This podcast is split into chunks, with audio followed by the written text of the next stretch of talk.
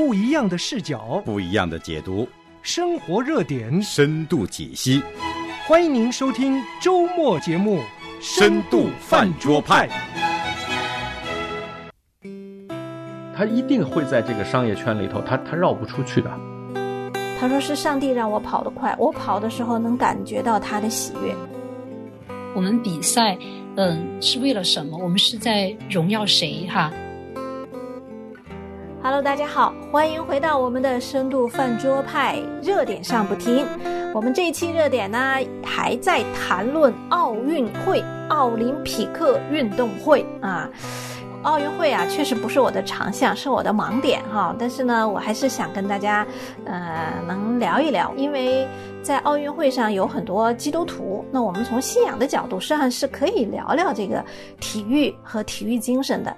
那今天和海伦在一起的呢，有两位嘉宾，我们还是抓紧时间跟他们打声招呼。你好，安然。你好，海伦。你们好，听众朋友。嗯，你好，阳光。你好，海伦。你好，安然。听众朋友好，听众朋友大家好。我先说一句话哈，是我这次奥运会中，我觉得哈，在看奥运期间最有意思的一句话。他是这样说的：奥运会是什么？是一群应该运动的人坐在电视机前，看着一群应该休息的人在运动。啊，这就是 奥运会，很形象，很精 辟，很形象啊！对呀，但是所以为什么人们那么爱看呢？有时候我在想哈，其实我们之前讲过，奥运会实际上它啊的初衷是想超越奥运精神本身，它是想超越种族，超越跨越种族，跨越种族，跨越这个文化，跨越国家的这种形式，他想更纯粹的体现体育的精神，呃。嗯，可是为什么我们其实我们今天看来哈，我们发现它其实这些功能基本上也没达到啊。我有时候在想，为什么当国歌响起的时候，我们还会心潮澎湃呢？哈，为什么我们把每个运动员啊他们在场上的表现都会折射成那就是代表着啊我的民族、我的国家呢？就是我们赋予了它，实际上已经超越了体育精神这个上面的意义了。对。顾白旦当初创办这个现代奥林匹克运动的时候，其实有好些原则都跟我们今天，嗯，是截然相反的。比如说，就是刚刚说到，他其实是就参赛哈，参赛其实是个人和组织来参赛，而不是国家。嗯，他就尽量避免避免国家的这种介入嘛。嗯，另外一个就是业余原则。说到职业运动员，他是不能参加奥运会的。就如果是你是因为参加体育比赛有收入，那么你就是属于职业运动员。对，哦，他是业余的，对，你就没办法，你就你就不能参加。对，他是业余原则。嗯，因为当时基本上都是这种贵族阶层嘛，或者是中产是有钱的，他们其实是呃作为一种爱好、一种业余的这种休闲来来参加体育。所以说，就是嗯，他们是拒绝就。我们就可以看到当时的这个业业余原则有多严格哈。嗯，美国有一个黑人运动员，嗯，他是获得了奥运金牌，然后呢，后来查出他曾经在体育比赛当中，嗯，因为获奖拿过钱，然后他的金牌就被剥夺了。就是说，你参加过别的比赛，嗯，你只要然后拿了钱，拿了钱，对，你你不是以以体育比赛为生。你就不是职业运动员。那现在这个非职业的这个规则好像不是非常严格了，是吧？没有，没有了，就没完全没有了，就是所有的无所谓了。对，所有的职业运动员他都可以参赛嘛。这个好像是九，但是现在好像大家还都尽量的倡导，不是让特别职业的。我因为我知道的，不管是篮球还是足球，基本上都不派这种。就是一线的国家队去参加，那是因为他们不愿意，因为奥运会除了名没没什么利啊，他们宁愿宁愿保证他能参加职业联赛，因为职业联赛更赚钱嘛。然后实际上，我们九九零年还是九一年就已经呃，就是真的是完全废除这个区别了。我我觉得这个是很很重要的两点，嗯。就是很明显的，后来被被逆转了，对，被逆转了。嗯，当然还有就是我们刚刚说到八四年洛杉矶奥运会是一个转折点，为什么呢？因为在这之前奥运会几乎要停办了，没钱。嗯，因为办奥运会太耗钱了。嗯，但是呢又没有赚钱的渠道，所以说就八四年奥运会，当时是萨马兰奇他做了一个很大胆的决定，那么就是把所有的这种商业营销操作就卖给了美国的一个商人叫尤伯罗斯，那么就是由他来负责奥运会的一个营销，就所有的商业运作。所以说我们可以看到，在那一届奥运会当中，就他把那个火炬接力嘛。他都卖钱的，就你要参加，你给钱就可以了，就完全商业化的操作。从那个时候开始对对对，就从八四年 这种商业化的这种操作，就是从八四年开始的。嗯嗯，奥运会现在就像一个筐一样，很多东西都被装进来，装进了什么呢？其实我们都回忆一下哈。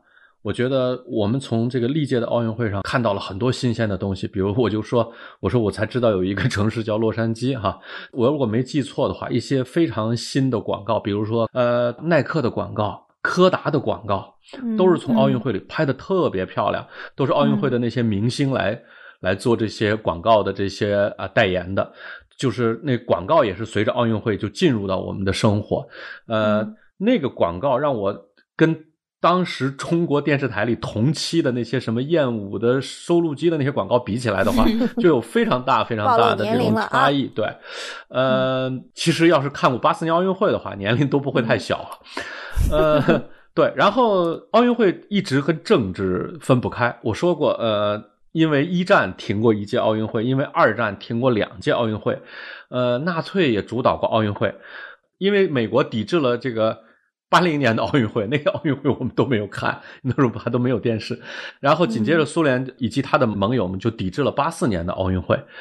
每一届的奥运会都伴随着这个时代在前进，我就觉得其实它带起来带起来的这个浪花还是很多的。那为什么我自己觉得呃突然对奥运会就失去了兴趣呢？就是我们随着被带入以后呢，那么奥运会我们强调现代奥运会它的精神其实是两极的。一级是什么呢？一级就是和平，对吧？跨种族、跨文化和平。另一级就是更快、更高、更强。那么这两极化呢？呃，我们因为我们这个我们这个民族，我们这个国家也是一步步的在壮大发展，一一步一步的在开放。我们也借着奥运会，也是作为其中的一扇窗口吧，来拥抱世界。但是我们一直是局限在。我就记得一一说起奥运会，就一定有四个字儿叫为国争光，对吧？就是它完全是和国家呃关联的，它完全也是和国家的荣耀关联的。嗯，那么也就是造成了一个呃，刚才海伦说的一群这个最应该去运动的人看着一群最该休息的人，那为什么呢？是就是体育本身的享受。就刚才我我我其实很欣赏刚才安然说的。古代奥运会的那点精神，就是他是主张业余的人来参加这样的比赛，而不是让职业的人来参加这样的比赛，这样他的全民性才才号称是全民全民的盛会，否则就成了真的是全民关注的盛会了，而不是全民的盛会。所以全民参与的对，就你没法参与，他都是非常非常职业，职业到了就是说，而且他已经扭曲变形了，就是所有的运动员可能他的他的寿命。他的这个身体的综合指标都不是特别好，因为他他极限于在某一个某一项运动上去极限，不管是举重运动员的体型，还是呃，紧接着，因为为了追求这个，因为我知道这个更快、更高、更强是什么呢？是追求极限。突破极限是，其实是追求人人的这个想突破人的限制，对吧？那我们就是什么这个，包括我们刚才一直在说百米比赛哈，就是人们一直盼望着这个更接近的到极限。其实人人最后就认为自己是没有极限的啊，其实只有神是无限的，人肯定是有限的，是吧？那么人人在追求极限的过程中会做什么？会作弊，所以就兴奋剂，对吧？所以就变性。就是各种各样的丑闻呢，都在奥运会中开始滋生。对，就综合的这些东西，让我越来越觉得，我一直醉心于的这样一个活动，它真的是我的心向往的东西吗？所以我就觉得心里头自然就对这个东西就产生了一些看法。这可能是年龄积淀到一定程度，包括信仰的原因而导致的这样的一个这样的一个结果吧。嗯，我我其实自己从来没有好好想过，其实我原来是一个。非常痴迷于体育的这样的一个人。嗯嗯，真的是还是还是挺有感触的。听那个阳光讲到哈，对，就是今天，如果是你不是从小，嗯，花大量的时间、金钱去训练，你其实很难进入奥运会，就很难参赛，都几乎不可能。所以说，今今年有一个自行车女子自行车运动员，嗯，是是奥地利吗？还是哪个？捷克还是个教授？好像对对对，一个一个教授，叫叫安娜还是叫什么？对他夺冠了呢，而且远远甩出第二名很远，以至于第二名以为自己到达终点的时候，他自己是冠军呢。对他就是完全靠自己，没有任何数学博士，对数学博士，对，嗯，他叫安娜基森霍菲尔。嗯，这个太不容易了。还有还有一些，嗯，什么餐馆的服务员是吧？也有夺冠的，是是好像一个呃北欧的一个国家的。对，反正就是，嗯，他们都有自己正常的职业嘛。嗯，太太不容易了。我是觉得他太不容易，太对。就这样的人多迷人，这样的人多迷人，就是。包括你刚才说那个餐馆的服务员也好，如果真的奥运会什么时候能回到那样一个状态，它它真的是一个是上帝赐给人类的一个呃礼物。我我该怎么组织？呃，对，说或者说是礼物，或者说是是是人类文明的一个结晶。因为现在成了一个人们角斗的一个一个地方，毒瘤一样。现在竟是藏污纳垢，我当时对藏污纳垢其实也很严重，对。对你比如说什么兴奋剂啊，现在特别变性也可以参加。奥运会的丑闻很多，我们刚才说到的呃兴奋剂是吧？变性手术、受贿、奥运会受贿。对了，就奥委会的，我记得好像有一个副主席被抓过，因为受贿。盐湖城，盐湖城冬奥会对吧？嗯，对对对对。哎。但但是我们呢也不集中看这些哈，呃，我们虽然知道，呃，在这个有人的地方，因为罪人总是能把好东西给他给污染了，但是，呃，我们在奥运比赛场上，我们也仍然看到有一些啊有信仰的呃这些基督徒，也是因为。对他们所从事的这个运动的喜爱啊，加上他自己的刻苦，最重要的是秉承着上帝的带领，我觉得他们也也在奥运场上散发着自己独特的光辉。嗯啊，比如说像我，我觉得这里特别特别想讲一下这个李艾瑞，就是《烈火战车》哈那部电影里面讲的一个，这是一个真实的人物改编的一个电影，叫《烈火战车》，但是李艾瑞是个真实的人啊，他是一个。呃，英国人或者叫做他是苏格英国的苏格兰人，对，他是生在中国，出生在中国。呃，他二十岁的时候就回到了苏格兰的爱丁堡大学读书。在一九二四年，他参加的是巴黎奥运会。那当时呢，他应该是参加一百米哈，一百米这个，哎，就是刚才我们一直聊的啊，百米对 对，男子一百米决赛。按理说他是他是种子选手，是拿冠军的种子选手。可是呢，没想到去比去到比赛，发现那个一百米的比赛呀，安排在了星期天。可是呢，这位李艾瑞叫 Eric 哈，他父母都是宣教士，他自己嗯也是从小就在教会里，而且他还是一个教会的长老。所以呢，作为他来讲，星期天是敬拜神的时间，是主日，是要去敬拜神的，敬拜上帝的。所以啊，哎呀，真的，他放弃了一百米。啊，就也就是放弃了比赛。你想，这个运动员啊，练四年就是为了，有时候你们你们之前在讲那个一百米的时候，我就在想，就那几秒，九秒几，十秒，零点零一秒，可能对对零零点零一秒差距，那是一辈子要练。可是他真的，他他他最后祷告，他经过祷告，他觉得他要。尊重神，爱神。他有一个同事给他了一个纸条，上面写着《撒母耳记上》二章三十节，说：“因为尊重我的，我必看重他。”这是上帝的话，哈。所以他就放弃了。然后放弃了呢，他有一个已经进入到四百米啊决赛的有一个运动员，也是英国的，就来跟他说说，让让艾瑞克顶替他去啊四百米去跑四百米，因为四百米就不在星期天了嘛。嗯。结果，艾瑞克现练啊，对四百米这个是长跑个人赛，四百米是个中短跑，嗯，哦，对，呃四百米中短跑，他就现练，练了以后去参赛，结果得了冠军。对的。其实我想一百米和四百米区别太大了哈，能跑一百米的。不是说他能，他就能跑四百米。只有卡尔刘易斯。对对，既需要耐力，也需要速度。对，而且他还得了两百米的四百米是特别难跑的一个，就是我们年轻的时候跑的话，就是四百米特别难跑，要分配哈，分配速度。对，分配对不一样。对对对。所以他这个事迹啊，就被最后拍成了一个呃电影，叫《烈火战车》，而且获得了对获得当年的奥斯卡奖。啊，那但是大家知道，二零一六年的时候又出了一集一个影片叫《终极胜利》，这个就是讲艾瑞克后来就是一九二五年他参加了一九二四年他参加完了奥运会，一九二五年他回到了天津，和他哥哥一起又做起了宣教士，并且在一九四三年啊，我们知道日本就是占领了北方，他和内地会的一些宣教士就都被抓起来关在呃山东的一个集中营。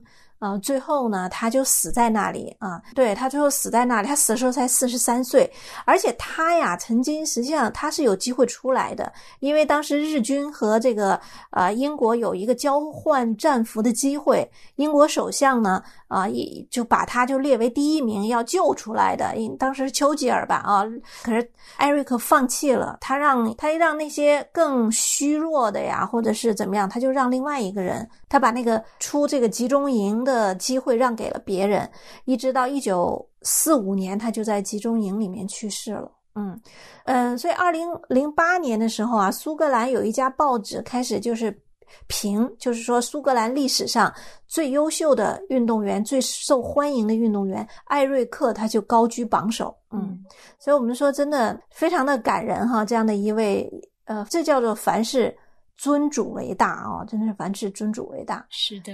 我印象很深刻的就是电影里头，他他说到，因为他的妹妹啊叫杰尼，好像一直很担心他，就是爱这个跑步胜过了他去传教的这种心智，就一直在提醒他。然后嗯，他也有过这样的一个一个一个选择。然后他他他有一句话，他说我我感到我在飞跑的时候，他说我能感觉到上帝很喜悦，就啊，我觉得太太感动了。也就是我们。奔跑，我们比赛，嗯，是为了什么？我们是在荣耀谁？哈，他跟那个呃哈罗德，就另外一个犹太人，也是最后获得百米冠军的那个英国人，他们俩的这种差异太大了，哈，他们俩的反差，嗯，对，就在电影里头，嗯嗯，对我我我想我会和安然找个机会好好来聊一聊这部电影，就是《烈火战车》。我们在奥运会的这个现在如此世俗。呃，世俗也追随奥运，奥运，奥运也追随世俗。但是呢，基督教的亮光一直伴随着这个奥运会，其实是到处都有的。在八年前的伦敦奥运会，大家可能都记不清了。伦敦奥运会的开幕式啊，呃，太多的与基督教有关的主题了。它开始曲是耶路撒冷。然后就是同声唱《与主同行》作为结束曲，上帝保佑女王啊，呃，包括这个憨豆先生，就是当然是这个他还重温了这个《火的战车》这个电影，而且呢，对，而且他有很多的这个基督教文化相吻合的东西，这其实是代表了一个国家的风格。我我这样说能理解吗？就是每一个国家会把自己要求的这些元素注入到在这个国家。办的奥运会上，也就是说，每一个文化的主张都通过奥运会展现出来。嗯嗯嗯，英国作为一个基督教国家，它可以在伦敦奥运会上呃做这样的一个展示啊。那当然，就是奥运会它本身是一个东西嘛，就是不同的人把不同的东西装进来。我们也知道，纳粹也把它东西装进来。对，刚刚阳光说到奥运会哈，承载了太多的东西，政治、商业、文化。嗯，对，甚至就是恐怖袭击的对象都，因为他太影响力太大了，因为他影响力太大了。在当年的德国是吧？对，慕尼黑奥运会，嗯，慕尼黑奥运会，对，那时候我们还都不看奥运会，还不知道什么是奥运会，后来才知道。嗯嗯，对。那么就是体育本身，它确实有它的那种魅力，嗯，和乐趣，嗯。但是实际上，我们真正我觉得要探讨体育的价值，哈，真的是还是要看就参与体育的人，就是那个参与体育的人是谁，那么他就会赋予他什么样的价值。啊，我们看到，呃，一个基督徒，他他在比赛当中呈现出来的那种特质，嗯，跟一个无无神论者可能是呃，真的是不一样的。嗯，所以说是体育是体育精神影响了世界，还是我们这个我们的人哈，我们这个世界的思潮影响了体育，其实是值得我们思考和探讨的。嗯，嗯，我记得我们上中学的时候看电视都还挺困难的，那时候就拿个收音机。啊，呃，八八年奥运会的时候，哎呦，拿个收音机就听，听这个，因为汉城奥运会其实中国代表团是很让人失望的，只拿了五五面金牌啊。看这个，我们总是盯着金牌，从那个时候就开始盯着金牌了。嗯，包括盯着，包括包括盯着金牌的这种视角啊，包括金牌的意义，于个人、于运动员个人的意义，于这个体育赛事的意义，于这个国家的意义。与这个世界的意义，我觉得都是时候做一些做一些反思和调整了。嗯，对，呃，我觉得那个奥奥运会哈，现在奥运会包括奥林匹克运动，我们可以看到它的那种影响力，全球影响力真的是一步步的在扩大，但是我们也看到它真的是在一步一步的在妥协。为了维持这个奥运会，哈，是他可以真的是看到他在一步一步的妥协，业余原则没有了，世俗化嘛？对对对，那种极力的抵制政治国家的这种影响，国家意志的强加，但实际上根本无法无法避免。然后这种资本的介入，政治的这种介入，我我们是看到他在一步一步的妥协，一步一步的，甚至说是败坏，嗯，贿赂啊，兴奋剂啊，各种各样的这种丑闻。今天我们看到，它是几乎是可以跟联合国媲美的这样的一个国际组织，但是，嗯，它是不是可以带给人类和平、带给人类希望，其实是大大的存疑。我是我是这样来来认为的。对对，当然，我我觉得这个世界上的这些东西没有什么，它的目标可能会定的很好啊，和平。啊，这个更快、更高、更强，就像之前阳光讲的，它突破人的极限，但是却造成，实际上我们看见这就是人的这种自负吧？对的啊，人人的理性的自负，不仅想突破这个理性的界限，人也想突破身体的界限界限。啊，就成为偶像化了，真的是有点偶像化。对，偶像化就是偶像化。他不是在享受上帝赐给你的良呃健康的体魄，让你展示它的美，反而呢成了一个造星追神的运动。他其实这种偶像化，就是尤其是刚才安然说，把它交给现代商业运作之后，他必须要造神，他一定会造神，他只有引起万众瞩目。他的广告才能有投放，对不对？它只有引起万众瞩目，它才能够把它办得更大，赋予它更多的这个内容。那么这个钱谁来掏？呃，遇到一个特别愿意掏钱的国家，这国家掏；如果不是一个这样的国家呢？如果这个国家有人赞成，有人反对呢？那么就得。要这个赞助商来掏这个钱，嗯，那你要赞助商来掏这个钱，如果没有关注哪个赞助商愿意掏这个钱呢？所以说，他一定会在这个商业圈里头，他他绕不出去的，嗯啊，这个人不停的去挑战极限，然后不停的去造神，这一定是这样的一个一个一个趋势，或者是这样的一个结果。嗯嗯，所以我就觉得，作为基督徒，我们看奥运啊，我们兴奋，我们可能也跟着一起欢呼。呃，我觉得我们其实有时候要打量一下自己，就像刚才我们说的，呃，我们欣赏力和美的展现，我们欣赏上帝赋予的人类这个体能给我们的健硕哈，这些这种展现。奥运会也好，体育精神也好，它有一个动力哈。我们就说什么东西是是它后面的一个驱动力。那当商业、当世俗化、当这种偶像式的这种运动起来以后，这些金钱啊、利益啊，就成为它的驱动力。那基督徒是不是就不参加了呢？当然基督徒也要参加。我觉得这个是我们要分得清很清楚的，但是可是基督徒去参与这些世俗的啊，不管是奥运会也好，还是面对自己的工作也好，还是面对一些竞争性的一些东西哈，我们说现其实什么都有竞争，我们背后其实有一个动力，我们那个动力是荣耀神，为神而战，为神而跑，就像 Eric 一样的。其实今天。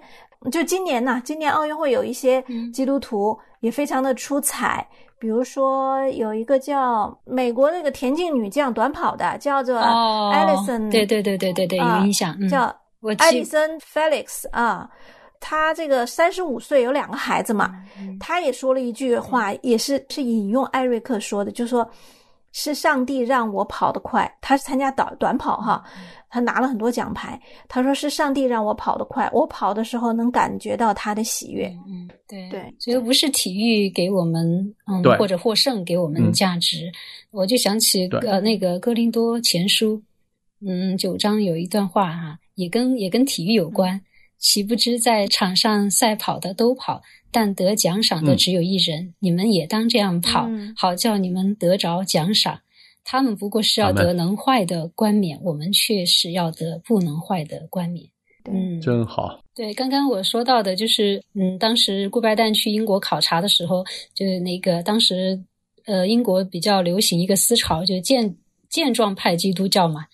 呃，或者叫强壮派基督教，然后他们他们就是强调身体的禁忌有益于塑造健康的品格，而且他们还有一些圣经的依据，就是那个岂不知你们的身子就是圣灵的殿吗？你们因为你们是重价买来的，所以要在你们的身子上荣耀神。对，呃，其实再强壮的人，你总是有限的，对吧？我们在圣经呃圣经里，我们看到这样一段话，他说。就是少年人也要疲乏困倦，强壮的也必全然跌倒，但那等候耶和华的必重新得力，他们必如鹰展翅上腾，他们奔跑却不困倦，行走却不疲乏。嗯，这这也是啊，李艾瑞就是星期天他不是没去参加比赛嘛，然后他去呃巴黎一家苏格兰的长老会参加敬拜，然后讲到电影里头哈，就就就用的这句，对，就讲的这个这。嗯，奔跑却不疲倦。对对，呃，我们今天的文化呢，总是讲成功啊，讲更快、更高、更强。但是我们实在是要知道，人是有限的。一个是我们要知道自己是有限的，另外一个呢，我们对自己的身体也要爱护顾惜。因为耶稣基督道成肉身呢，他是成为肉身的样子。我们今天不是二元论啊，不是呃这个灵性和身体的对立，而是呃身体是圣灵的殿。所以，对那种极端的，呃，所谓的为为了什么什么损害身体的，我觉得这种口号，我们作为基督徒一定要警醒，一定要警惕。啊，你的身体是神的，你的有限性也是理所当然的，而且你的身体你要爱惜，也是为了神爱惜的。好好的，嗯，那我们。深度饭桌派呢是周周见，咱们这一次的奥运话题就到这里，谢谢两位嘉宾，咱们下次见，再见，再见，谢谢各位。想要参与饭桌吗？想要和饭桌派的主持人互动吗？您可以写电邮和发短信，我们的电邮是饭桌派汉语拼音 at 良友汉语拼音点 net。你也可以编辑短信发送到幺三二二九九六六幺二二，前面注明“饭桌派”，这样我们就能收到您的信息了。来跟从我是上帝对世人的宣告。主，我愿意，是我对上帝的回应。来跟从我是主对你的召唤。主。我愿意，是我对生命的决定。你愿意吗？这一生与你同行。良友电台二零二一年年度主题：来跟从我。我愿一生。